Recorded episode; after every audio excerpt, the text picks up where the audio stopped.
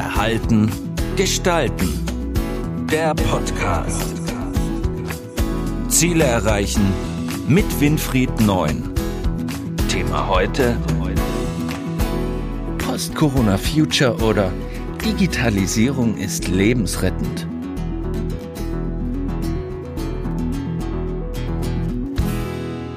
Eines hat die Corona-Krise auf jeden Fall gezeigt. Die Digitalisierung ist eine existenzielle Absicherung für Unternehmen. Es ist keine Modeerscheinung, sondern ein echter Megatrend mit vernünftigem Grund. Digitalisierung macht unabhängiger, effizienter, schneller und letztendlich auch erfolgreicher. Warum haben wir aber zur Corona-Krise eher zögerlich auf diesen Megatrend in manchen Unternehmen reagiert? Nun, es ist sicherlich ein großes Problem in vielen Unternehmen, dass Megatrends, wie jetzt zum Beispiel die Digitalisierung, einfach viel zu spät erkannt wird. Da gibt's auch den Megatrend des Klimawandels. Da gibt's auch die Notwendigkeit des Klimawandels. Das heißt, dort haben wir die Situation noch verstärkter als bei der Digitalisierung. Aber auch hier zeigt sich wieder, wie träge unser menschliches Gehirn ist, wenn es darum geht, zukünftige Entwicklungen wirklich anzupacken. Das heißt, wir schieben Entscheidungen immer final vor uns her, bis die Zeit zu dem Zeitpunkt, wo wir die Entscheidung realisieren müssen, so kurz ist, dass wir nichts anderes mehr tun können, als zu entscheiden. Das heißt, dieses Runterreißen von Entscheidungen kurz vor dem finalen Punkt, wo Dinge realisiert werden müssen, ist typisch für unser Gehirn, weil das Gehirn einfach mit langfristigen Zeitperioden und die Vorstellung, was dort passieren kann, Probleme hat. Das gleiche haben wir auch bei Corona.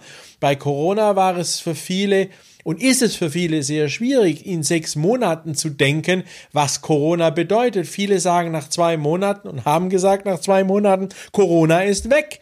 Wobei der Virus nicht weg ist, der ist immer noch da. Aber unser Gehirn sieht die lange Strecke nicht, sondern kann nur als Sprinter agieren und nicht als Langstreckenläufer. Warum fällt es uns oft so schwer, Megatrends zu erkennen und vor allem praktisch zu nutzen? Weil wir das nicht praktisch irgendwo direkt ergreifen, erfassen können, was da eventuell auf uns zukommt, mit der Konsequenz, dass wir hingehen und eben diese Megatrends nur am Rande spüren, aber nicht wirklich verinnerlichen. Mit der Folge, dass wir sie nicht praktisch nutzen für Entwicklungen und die Digitalisierung ist hier einer dieser Megatrends, der eben immer wieder erkennbar war, der sich immer wieder gezeigt hat über Ausweitungen von Google, von Amazon oder anderen Anbietern, aber nie ernsthaft verinnerlicht wurde im deutschen Mittelstand oder auch in der deutschen Industrie. Und erst jetzt, wenn die Zeit kurz vor knapp ist, reagiert das Gehirn mit der Übernahme dieses Trends und den damit verbundenen Möglichkeiten. Was bedeutet denn digitale Transformation nach der Corona-Krise? Die digitale Transformation ist nach der Corona-Krise keine freiwillige Übung mehr, sondern sie zeigt, dass wir eben in solchen Krisen nur dann beständig sind, wenn wir unsere Systeme, unsere Prozesse durch digitale Anwendungen einmal vereinfachen, aber auch personenunabhängig, kontaktunabhängig realisieren können.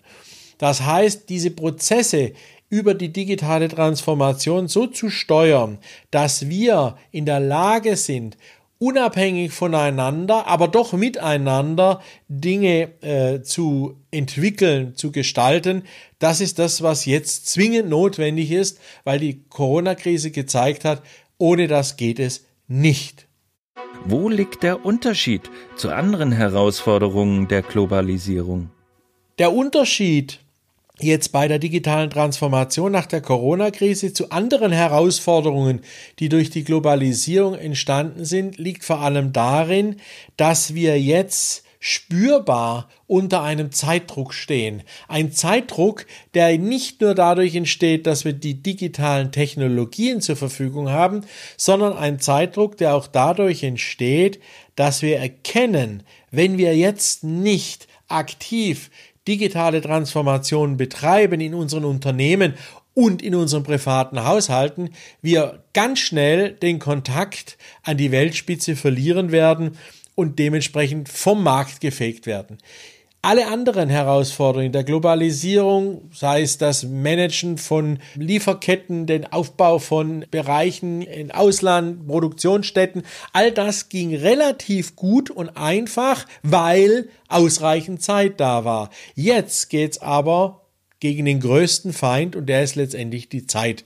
Denn jetzt muss das alles sehr, sehr schnell und sehr zügig umgesetzt werden. Und das ist Gift für unser Gehirn. Das ist Gift für die Art des Homo sapiens, wie er in der Evolution und durch die Evolution sich weiterentwickelt hat. Warum lehnen immer noch zu viele Menschen die Nutzung von digitalen Anwendungen ab?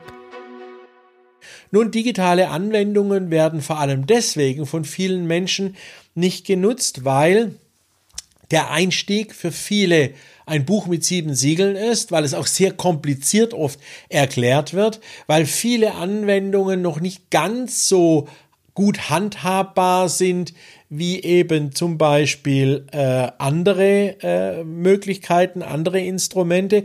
Und es ist auch hier immer eine Frage des Loslassens, also sprich, wie weit bin ich in der Lage, Dinge wegzugeben, aufzugeben, neue Ziele zu suchen, die eben auch im Rahmen dieser digitalen Transformation notwendig wären. Und dieses digitale Transformieren ist eine ganz, ganz große Aufgabe für unsere Kognition, weil wir Dinge neu denken müssen, Dinge anders denken müssen. Und dieses Andersdenken ist für viele extrem schwierig und auch nur für den ein oder anderen wirklich realisierbar. Auch hier müssen wir aufpassen, dass wir nicht zu viele Leute auf dieser Strecke der digitalen Transformation verlieren und diese dann frustriert in hoher Arbeitslosigkeit sich wiederfinden. Welche Tipps haben Sie für die Umsetzung der digitalen Transformation in Unternehmen? Natürlich gibt es Tipps, wie bei vielen Veränderungen, die unser Gehirn vor große Herausforderungen stellt, gibt es auch Tipps hier für die digitale Transformation im Unternehmen und bei meinem persönlichen Verhalten. Und da möchte ich mit dem ersten Tipp auch beginnen. Wie kann ich meine Verhalten bezogen gegenüber der digitalen Transformation ändern? Das geht, indem man, und jetzt kommt der Tipp Nummer eins, sich bewusst die Chancen und die Möglichkeiten der digitalen Transformation vor Augen hält und das Ganze mit einem Stück Gelassenheit betrachtet. Das heißt ganz konkret, man muss nicht alles machen, was digital möglich ist, aber man sollte alles, was für einen persönlich möglich ist, ausprobieren hinsichtlich der digitalen Transformation. Also dieses subjektive Auswählen der Möglichkeiten und diese dann aktiv angehen, ist ein ganz wichtiger Aspekt, der uns der digitalen Transformation näher bringt.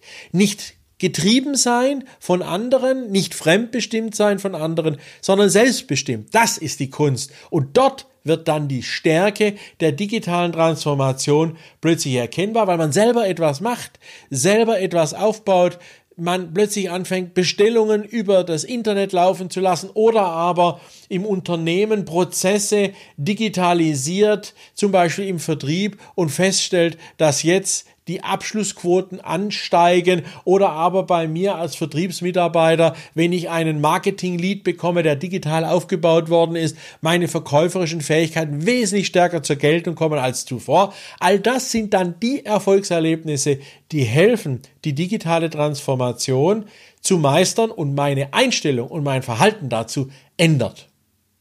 Der zweite Tipp ist für Unternehmen, die sich mit der digitalen Transformation beschäftigen.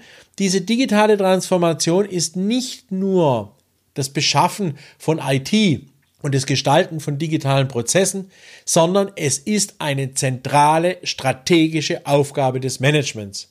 Digitale Transformation braucht eine Strategie. Strategielose Änderungen in Unternehmen führt zu hektischem Aktionismus, führt zu geistiger Windstille, weil keiner mehr so richtig drüber nachdenken will, zu Frust und Ablehnung bei den Mitarbeitern und bei den Zulieferern oder Partnern.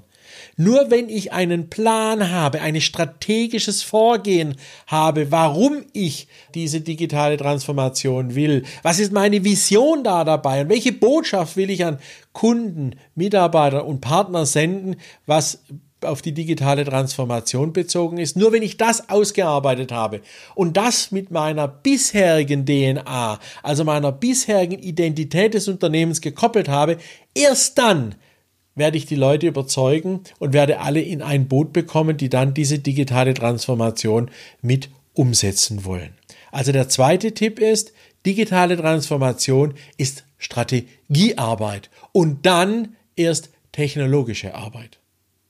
Und der dritte Tipp ist für die Einstellung und Verhalten von Führungskräften zur digitalen Transformation haben sich jetzt gerade in der Corona-Krise gezeigt, dass hier viele noch am Anfang stehen, was das Lernen mit digitalen Instrumenten zu arbeiten und digital zu führen anbelangt. Denn Gerade im Homeoffice ist ein persönlicher Kontakt, darum ist es ja auch Homeoffice nicht möglich. Aber trotzdem muss der Mitarbeiter und will der Mitarbeiter motiviert werden. Trotzdem muss ich in der Lage sein, den Mitarbeitern richtig zu führen. Das heißt, meine Führung wird plötzlich etwas distanzierter und muss aber dann in der Intensität und in der Intuition stärker werden. Und mein Tipp ist, dass Führungskräfte sich hier ausbilden lassen. Nämlich ausbilden lassen zum Digital Leader. Denn diese Digital Leader Ausbildung ist ein zentraler Aspekt für Führungskräfte der Zukunft, um eben in solchen Zeiten wie Corona oder aber auch danach, weil es zur gängigen Praxis wird, über digitale Medien ihre Botschaften richtig platzieren, Konflikte richtig bewältigen können, Mitarbeiter motivieren können und entsprechende Dinge gezielt umsetzen können. Wer hierzu mehr wissen will, gerne über das Magazin Neunzeit www.neunzeit.de oder über meine Homepage www.verhaltengestalten.de oder lasst euch einfach den digitalen Führungswürfel zusenden unter www.km-9.de. Dann bekommt ihr einen Auszug aus dem digitalen Führungswürfel, um mal zu erahnen, welche Möglichkeiten es gibt als Digital Leader, die von vielen heute noch nicht genutzt werden. Ich wünsche viel Spaß beim Umsetzen und freue mich auf das nächste Mal. Auf Wiederhören. Das war Verhalten gestalten, der Podcast für Innovation, Führung, Resilienz und Digitalisierung. Weitere Informationen zu diesen Themen und zu Winfried Neun finden Sie im neuen Zeitmagazin und auf der Website verhaltengestalten.de.